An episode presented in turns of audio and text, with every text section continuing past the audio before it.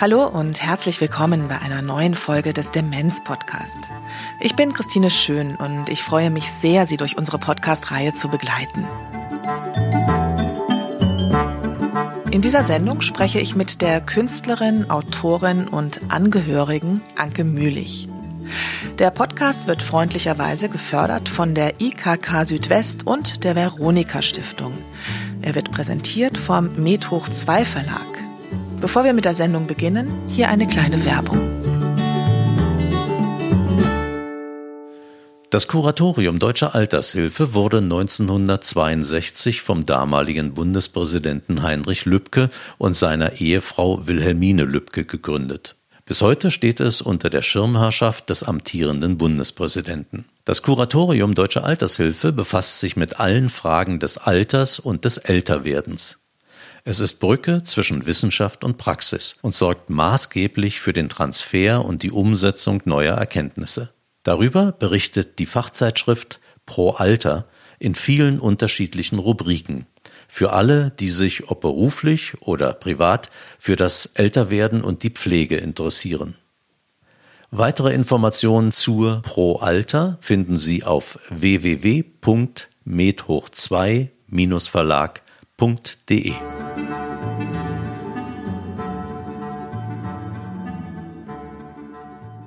Anke Mühlich ist Künstlerin, Schriftstellerin und Angehörige. Ihre mittlerweile verstorbene Mutter hatte Demenz, zurzeit ist ihr Vater erkrankt. Ihre Erfahrungen mit Demenz setzt sie künstlerisch um. Ich bin auf ihr Buch Minutenbund aufmerksam geworden, das den Untertitel Fluch und Gnade des großen Vergessens trägt.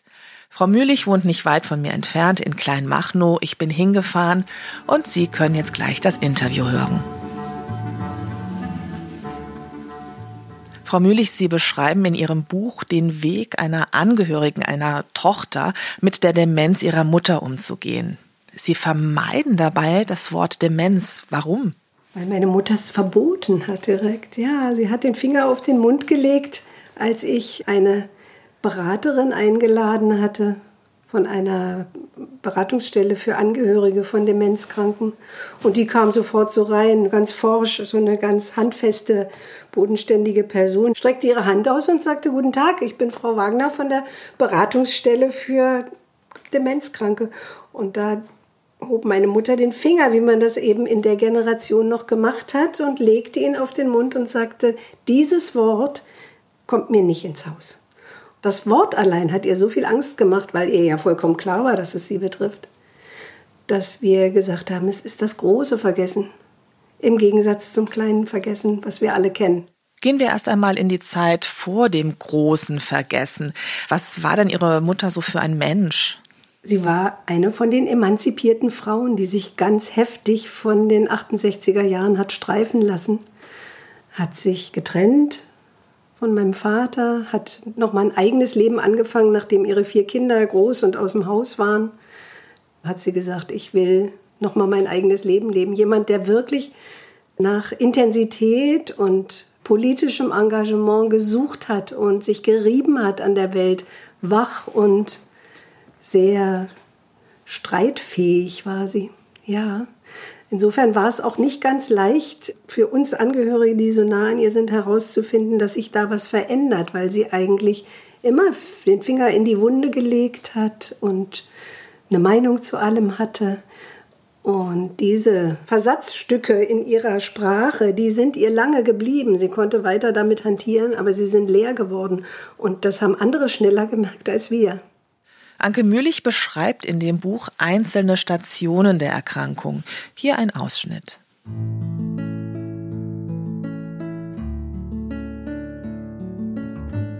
Auftauchen, abtauchen.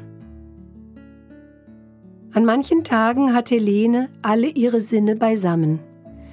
Sie schreitet am Arm der Tochter mit kräftigen Schritten aus. Sie kennt die Wege und plaudert gewandt mit der Verkäuferin im Laden. Die Erinnerungen scheinen greifbar.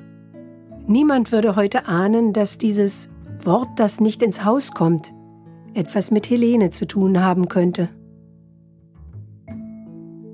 An so einem Tag kommt die Gutachterin und soll die Pflegebedürftigkeit feststellen. Helene hat eine Suppe gekocht und möchte die Gutachterin dazu einladen. Als die Beamtin ihren Rechner auf den Tisch stellt, erzählt Helene mit Stolz, dass auch sie eine Computerfrau sei. Ob sie denn noch allein das Haus verlasse, will die Gutachterin wissen. Ja, ich gehe täglich in meinem Park spazieren, erwidert Helene selbstbewusst. Das ist lange her, versucht die Tochter einzuwenden und hat gleich ein schlechtes Gewissen. Sie möchte Helene nicht bloßstellen. Aber die Gutachterin sucht ohnehin nur die eine Hälfte der Wahrheit. An diesen lichten Tagen können Helene und die Tochter noch streiten. Helene verteidigt wieder einmal die Trennung von ihrem Mann. Die Tochter will vermitteln. Helene widerspricht mit Leidenschaft. Diese Wunde nimmst du mir nicht. Die Tochter zieht die Tür ins Schloss. Hier wird sie heute nicht gebraucht. An anderen Tagen ist Helene trunken von Hilflosigkeit. Sie hält es nicht mehr aus, allein zu sein.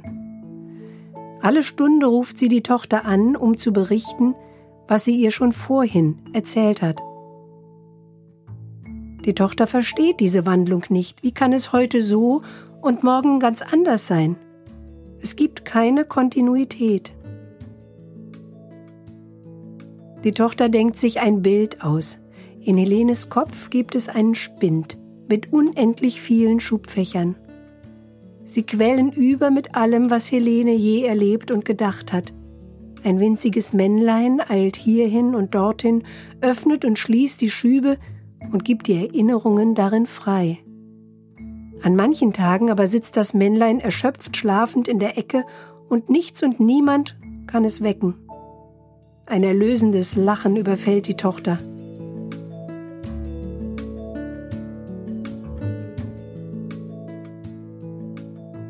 Frau Mühlich, können Sie mal so die Hauptstationen der Erkrankung Ihrer Mutter skizzieren und was da jeweils bei Ihnen passiert ist, also was Sie gefühlt haben? Wenn ich so Stadien aufzählen sollte, fällt mir natürlich als erstes ein, der viele Streit, bevor uns klar wurde, was mit ihr geschieht. Ich wollte sie so gerne auf unsere Insel ziehen, auf meine Insel, vielleicht auf unsere Familieninsel und habe ihr wieder und wieder erklärt, wie das Leben funktioniert. Sie hat zum Beispiel die Daten und Zeiten äh, durcheinander gebracht und war dann der Meinung, ich habe mich verspätet. Und dann war sie sehr böse darüber.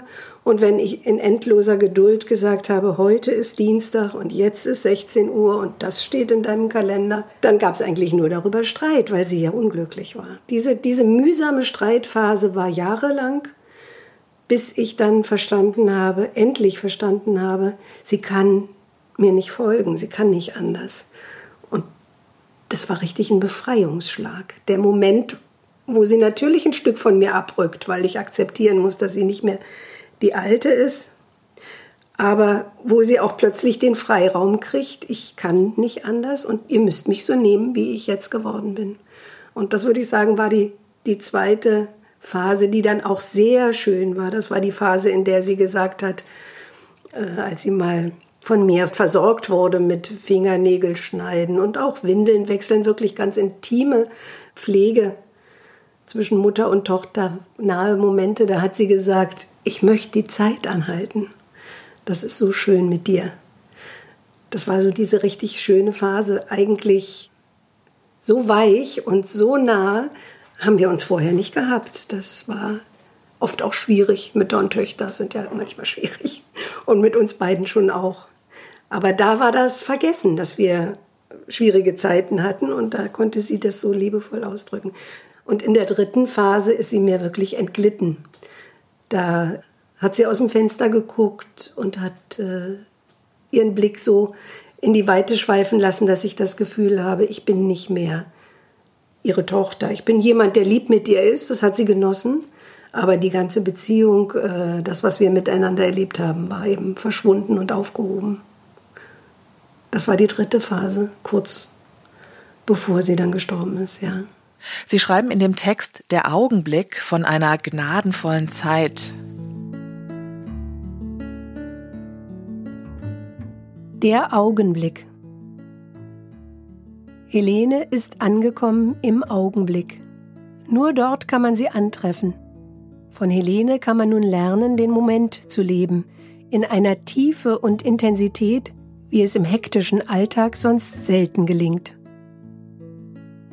Helene spürt das Ungesagte. Und Helene kann hinter Fassaden blicken.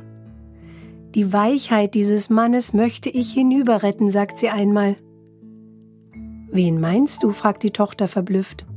Na, Reinhold, erwidert Helene. Mit großer Selbstverständlichkeit spricht sie von ihrem geschiedenen Mann, der Jahrzehnte ins Abseits verbannt war. Hinter dem Harten von damals ist etwas Weiches, beharrt sie und verblüfft ihre Tochter. Helene ist in neuer Innigkeit mit all jenen verbunden, die sie umgeben. Alte Vorwürfe sind verblasst. Sogar alte Beschuldigungen hat das Vergessen gefressen. Sensibel reagiert Helene auf jede Ablenkung, auch auf die heimliche Eile der Tochter.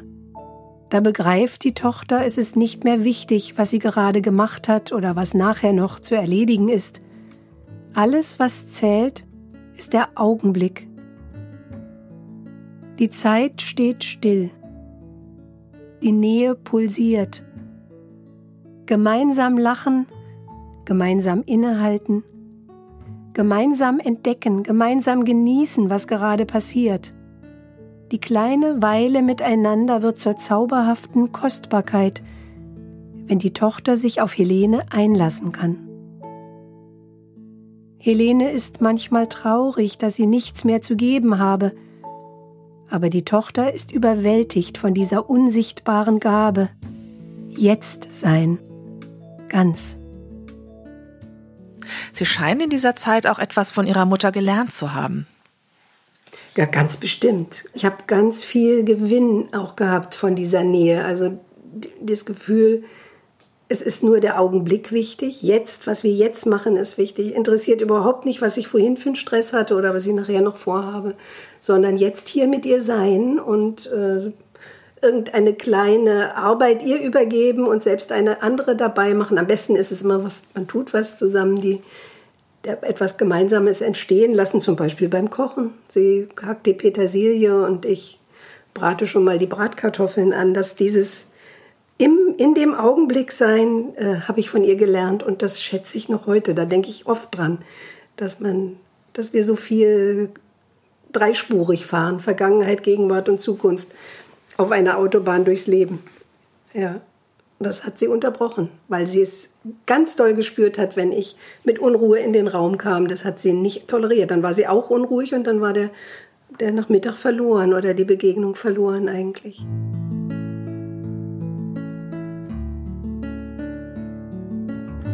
Mit Dankbarkeit.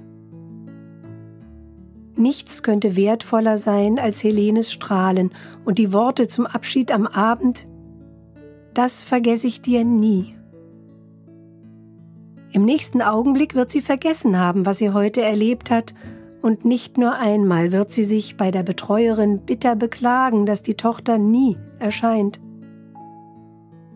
Aber für den Moment wird die Nähe zueinander so wertvoll, so ehrlich empfunden sein, dass alles andere dagegen verstummt. So lange haben alle in mutloser Angst die befürchteten Einschränkungen verdrängt, nun wird gerade das Unvermögen zum Gewinn. Der Tochter kommt ein Song von Leonard Cohen in den Sinn. There is a hole in everything. That's how the light comes in. Sie muss lächeln. Tränen laufen ihr über die Wangen. Sie ist dankbar.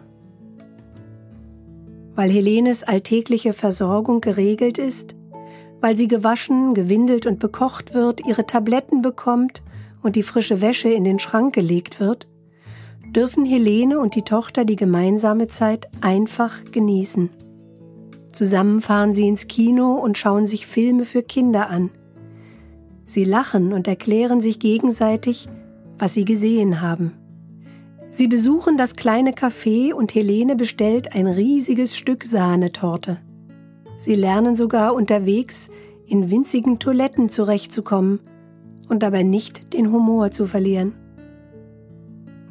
Auf der Rückfahrt singen sie Hab mein Wagen voll geladen. Die Tochter fühlt die familiäre Geborgenheit aus Kindertagen, als Vater und Mutter den im Fond schlafenden Kindern die Autoreisen zweistimmig singend verkürzten. Ja, Helene erinnert sich an die zweite Stimme, natürlich. Für einen Moment ist alles wie damals. Sie beschreiben diese Zeit als eine ganz besondere, schreiben von ganz starken Gefühlen, lächeln, weinen, dankbar sein. Was braucht es da von Seiten der Angehörigen? Eine komplette Akzeptanz, ne, die man sonst nicht hat. Also eine Akzeptanz, die nicht hinterfragt, warum bist du jetzt traurig, warum bist du jetzt unruhig. Einfach die Situation so nehmen, wie sie ist. Das ist eine Verlängerung dieses Jetzt-Gedankens. Wie begann eigentlich die künstlerische Auseinandersetzung mit der Demenz ihrer Mutter? Also zunächst haben wir sie ja betreut und sie ist noch in ihrer eigenen Wohnung gewesen, bis das Chaos dort immer wilder wurde und wir das Gefühl hatten, das geht nicht mehr. Sie Tag und Nacht auch angerufen hat, weil sie nicht mehr wusste, wie es weitergeht und wo sie ist. Und dann haben wir sie in eine Wohngemeinschaft umgesiedelt, die hier ganz in der Nähe ist, wo ich viel Kontakt haben konnte. Und da bin ich von den Besuchen dort nach Hause gekommen und ich habe sie auch oft hierher geholt. Solange sie noch laufen konnte, waren, waren wir dann hier nachmittags. Wenn ich sie dann dort wieder abgegeben hatte, war ich so voll von allem, was ich mit ihr erlebt habe und was das für Gedanken angestoßen hat, dass ich in mein Atelier gegangen bin, wo die Stoffberge sich türmen und da einfach angefangen habe zu wühlen und gedacht habe, was kann ich denn daraus für ein Bild machen, um mich von dem Gedankenwirrwarr in meinem Kopf zu befreien? Wie kann das zu einem Bild zusammenfließen, was ich heute erlebt habe? Ja, da habe ich also eine Hand genäht aus Stoff, die auch richtig plastisch ist, ihre Hand auf Stoff gelegt und dann gefüllt und ein Halbrelief daraus gemacht, um mich von diesem Verbot, das Wort nicht benutzen zu dürfen, irgendwo auf eine halb humorvolle und halb tiefsinnige und halb traurige Art und Weise zu befreien. Das war das erste Bild, was ich gemacht habe. Und damit war die Tür aufgestoßen, zu sagen, wenn ich äh, übervoll bin mit Erlebnissen, dann mache ich ein Bild daraus. Für mich ist auch das Bild, was bleibt, sehr eindrucksvoll. Können Sie das mal beschreiben? Ja, dann haben wir natürlich ihre Wohnung äh, ausräumen müssen, nachdem sie äh, sehr traurig war, dieses Nest und diese Geborgenheit zurücklassen zu müssen. Da gab es auch hin und her. Sie wollte dann nochmal zurück, dann war sie noch mal ein paar Tage zurück. Ganz schwierig loszulassen und sich an einem neuen Ort wohlzufühlen. Habe ich versucht, mit viel Respekt äh, Dinge zu retten aus ihrem Chaos, die für sie Erinnerungen sind, zum Beispiel Fotos und zum Beispiel ihren Schal auch, einen Schal, den sie schon von ihrer Mutter geerbt hatte. Und die lagen auch hier im Atelier und dann habe ich gedacht, doch damit möchte ich gerne äh, auch wiederum ein Bild machen. Habe die Fotos dann auf Stoff genäht, Abzüge von den Fotos auf Stoff genäht und dabei kam die Erinnerung an ihre Hochzeit hoch. Wir haben das zusammen angeguckt. Plötzlich kam ihr der Gedanke, dass sie ja verheiratet ist oder war. Das, die Zeit ist ja verschwommen. Und als sie meinem Vater hier im Haus begegnete, der war ein gemeinsames Familienfest, da fragte sie ihn, äh, wann sie heiraten. Also die Zeit ist völlig aufgehoben. Die waren schon 30 Jahre geschieden und es war gar nicht, gar nicht mal einfach, sie beide zusammen bei Familienfesten zu haben. Ähm, aber es war gar nicht mehr klar, bin ich jetzt verheiratet? Werde ich verheiratet mit jemand? Ist es der, den ich von damals vielleicht irgendwie dunkel erinnere? Also mir wurde an diesem Betrachten der Fotos und dieser kleinen Episode wurde mir vollkommen klar, wie verloren sie ist in allen Zeiten, zwischen allen Zeiten. Ja. Dann habe ich beim Aufräumen auch ihr Brautkleid gefunden. Ich habe es gebügelt, habe es tatsächlich selber angezogen, weil ich unbedingt spüren wollte, wie auf diesem Hochzeitsbild ist sie so glücklich. Sie lacht mit weit offenem Mund, so wie sie war, so herzlich, dass man das Gefühl hat, das Bild ist vertont. Ich kann es gar nicht anders sagen. Hm. Habe ich also dieses Brautkleid mal angezogen und äh, mich vor den Spiegel gestellt und mich da so reingefühlt, was das für ein glücklicher Lebensbeginn war. Und dann habe ich das Kleid aber doch zerschnitten und aus diesem, dieser Seide Taschen genäht auf einen Getreidesack, um an meinen Großvater zu erinnern, ihren Vater. Und die Taschen sind unten alle offen, weil alles, was sie gesammelt hat in ihrem Leben, was wir da in der Wohnung äh, gefunden haben, das ist aus ihrer Erinnerung sozusagen unten aus der Taschennaht wieder rausgefallen. Und mir war sehr wichtig, dass die Täschchen wie kleine Brusttäschchen an einer Bluse oder an einem Oberhemd genäht, äh, dass die oben alle zugeknöpft sind. Also der Versuch, es zu halten, ist da, aber ja, unten ist diese Tasche eben offen. Sie haben eine ganz besondere Form für Ihr Buch gewählt. Können Sie die mal beschreiben und sagen, warum Sie das so gemacht haben? Ja, das Buch hat zwei gleiche Seiten. Man weiß nicht, was ist denn eigentlich hier vorne. Und mein Bedürfnis war, dem Leser genau dieses verwirrte Gefühl nachempfindbar zu machen. Wie ist das, wenn man nicht weiß, wie man ein Ding benutzen soll? Von welcher Seite soll ich das Buch aufschlagen? Meine Mutter wusste nicht mehr, wie rum gehört eine Uhr ans Handgelenk. Und wenn die umgedreht ist, dann ist es eben nicht äh, halb sechs, sondern ja, deswegen war sie immer desorientiert in den Zeiten, wann wir kommen oder wann es Essen gibt oder wann sie aufstehen soll. Und um das einmal selber zu erfahren, habe ich mir von dem Verlag gewünscht, dass sie die Cover genau gleich gestalten. Man kann das Buch von beiden Seiten lesen, wie es kein Vorher und Hinterher gibt in der Vergesslichkeit, in der großen Vergesslichkeit. So kann man auch hier sich von der einen oder anderen Seite herantasten. In der Mitte irgendwann kommt man auf eine Doppelseite, da steht gar nichts mehr. Da ist, ist eine gelbe, lichte, warmlichte Doppelseite und da nähert man sich von beiden Seiten an ihr Ende, an ihren Tod. Aber es ist ein, ein lichtes Ende gewesen und deswegen ist mir dieses Gelb so wichtig. Ich zitiere mal kurz aus dem Text, den Sie über die Zeit nach dem Tod Ihrer Mutter geschrieben haben. Helene ist fort. Helene ist da. Die Tochter erkennt den Widerspruch. Er irritiert sie nicht mehr. Was heißt das? Also das kann man jetzt wirklich sehr, sehr weit fassen, weil es ist unsere Angst davor, dass der körperliche Tod, der physische Tod eine Grenze setzt zwischen das Erleben miteinander und das Nichts mehr dazukommen. Es gibt keine neuen Gespräche, es gibt keine neuen Begegnungen. Und ich hatte, vielleicht weil wir uns dann zum Schluss so nah waren, auch ohne Worte so nah waren, hatte ich das Gefühl, diese Grenze gibt es gar nicht. Die ist aufgehoben. Ich hatte oft dann, habe ich mit meinem Kaffee dann eben alleine gesessen an den Nachmittagen in der Woche, wo ich sie früher immer hierher geholt hatte und hatte das Gefühl, ich weiß, was sie denkt zu dem, was ich jetzt gerade mache oder was mich beschäftigt, als hätte ich sie gehört, also innerlich gehört, nicht buchstäblich, aber sie war mir auf eine Art und Weise so nah, näher als in vielen aktiven, lebendigen Zeiten. Das ist damit gemeint, ja. Wie ist es heute? Wie denken Sie an diese Zeit zurück? Darf man sagen, dass man dafür dankbar ist als Angehöriger?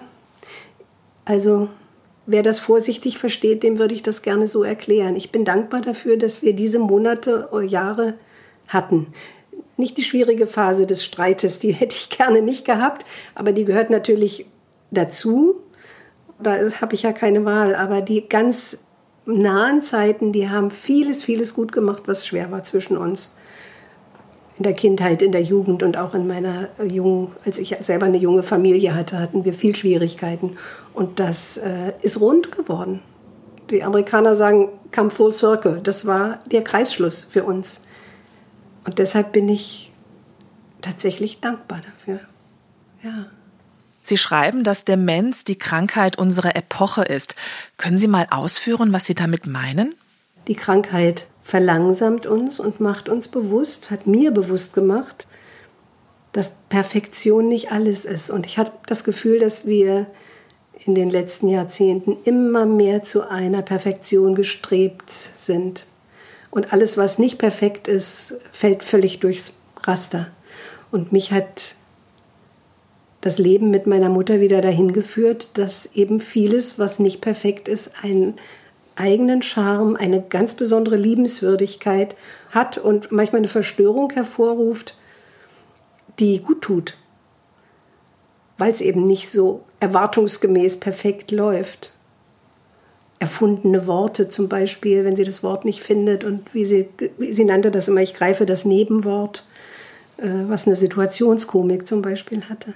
Ich glaube, dass unsere Zeit und durch Corona wird es jetzt noch mal viel mehr Menschen klar und wahrscheinlich auch noch mal noch mal mit ein bisschen anderer Perspektive deutlich. Also dieses Weggehen von dem Planbaren. Ich treffe mich um 16 Uhr und wir machen das und das zusammen und das wird funktionieren. Das ist ja alles aufgehoben in der Demenz. Ist es jetzt auch aufgehoben, aber es war für mich damals eben ein völlig neuer Gedanke, dass ich mich auf die Situation, wie sie ist, spontan einlassen kann und dann viel Gewinn habe. Und alle Erwartungen sausen lassen muss, den Perfektionismus sausen lassen muss. Sie haben so viele Kunstwerke rund um das Thema Demenz geschaffen. Können Sie uns noch ein bisschen mehr davon erzählen? Überwiegend ist es eine Technik, bei der ich auf Seide gemalt habe, auf ganz dünne Stoffe, die wie Transparentpapier durchscheinend sind, so dass Farbmischungen entstehen und auch Motive sich äh, überschneiden. Zum Beispiel auch das Bild von den Kindern, wo sie selber als Silhouette ja nur noch wie, wie eine wie eine Umrisslinie eines Baumes ist und ihre Kinder den Stamm und die Rinde des Baumes bilden. Also ich habe das so erlebt, dass diese Schichten, in die man eindringen kann im Gespräch oder im Miteinanderleben. Man zeigt zunächst nur seine freundliche Oberfläche, die schöne glatte. Und wenn man sich näher kennt, dann darf man vielleicht etwas tiefer kommen und hört vom einen oder anderen Gedanken. Und wenn man sich noch näher kommt, dann wird vielleicht auch ein Gefühl freigelegt. Und wenn man mit jemandem zusammenlebt, der dement ist, dann ist man sofort auf der untersten Ebene. Da gibt es keine Show mehr, da gibt es keinen Vorbehalt mehr, sondern ein bisschen auch wie bei Kindern. Ne? Es ist, man ist sofort authentisch mittendrin. Und das wollte ich mit dieser Mehrschichtigkeit gerne widerspiegeln. So ist das Minutenbundbild entstanden. Hier spiegeln sich nicht nur positive Erlebnisse, sondern auch die negativen. Also ganz wichtig ist mir, dass die einzelnen kleinen Episoden, diese Puzzlestückchen im Minutenbund, die Erlebnisse waren, aus denen ich wieder Kraft gezogen habe und die mir einen neuen Gedanken ermöglicht haben, die inspirierend waren. Rundherum gibt es natürlich ganz viel praktische Mühsal, Verhandlungen mit der Krankenkasse, das Begleiten ins Krankenhaus, weil sie gar nicht versteht, dass sie dort bleiben soll, Wege zum Zahnarzt und ich weiß nicht, der, das ganze normale Leben findet auch statt. Es ist nicht so, dass es nur die minutenbunten Minuten gibt, sondern es gibt auch das andere. Verzweiflung und äh, ich bleibe nicht in der Wohngemeinschaft. Ich, das könnt ihr mit mir nicht machen. Ich ziehe aus. Oder ich hole die Polizei. Ich hole jetzt die Polizei, wenn ihr mich hier einsperrt. Und so. Alles gab es auch, ja. Ihre künstlerische Auseinandersetzung mit dem Thema Demenz ist noch nicht abgeschlossen. Woran sitzen Sie gerade?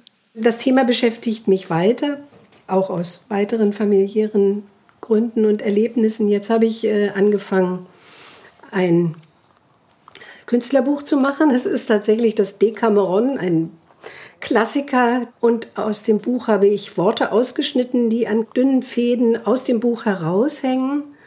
Und äh, Lesezeichen scheinen drin zu liegen, bestickte Stoffbänder, die rauskommen. Und die Frage, die mich weiterhin beschäftigt, auf die ich keine Antwort habe, steht darauf gestickt. Äh, wie denkt man ohne Worte? Wie kann man einen Gedanken fassen ohne Worte? Geht das überhaupt?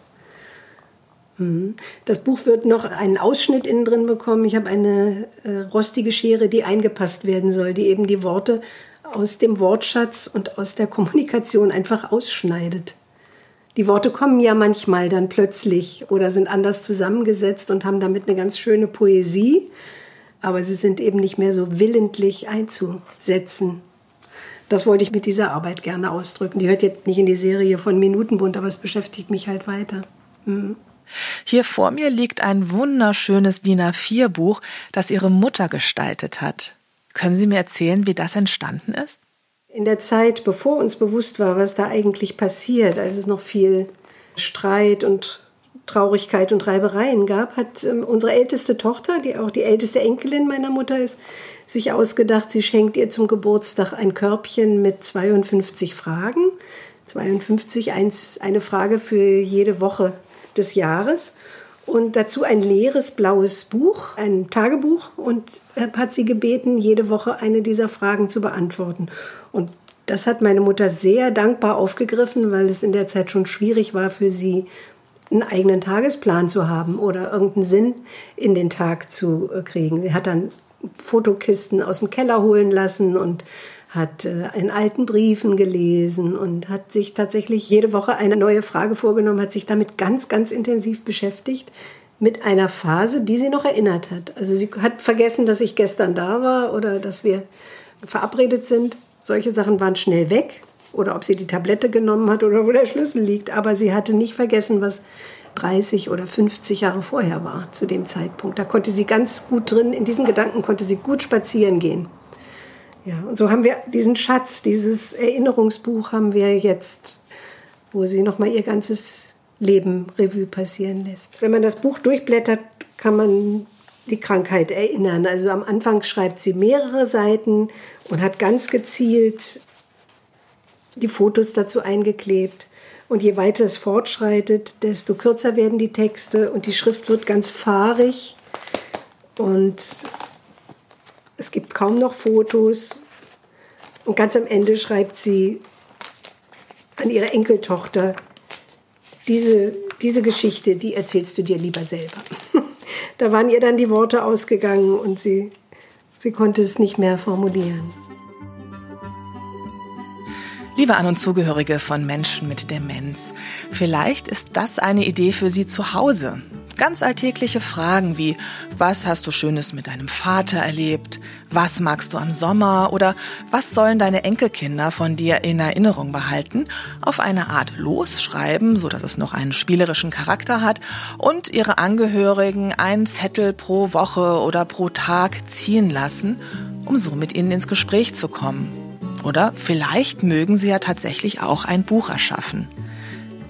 Anke Mühlichs Webseite setzen wir Ihnen unter die Sendung auf www.demenz-podcast.de.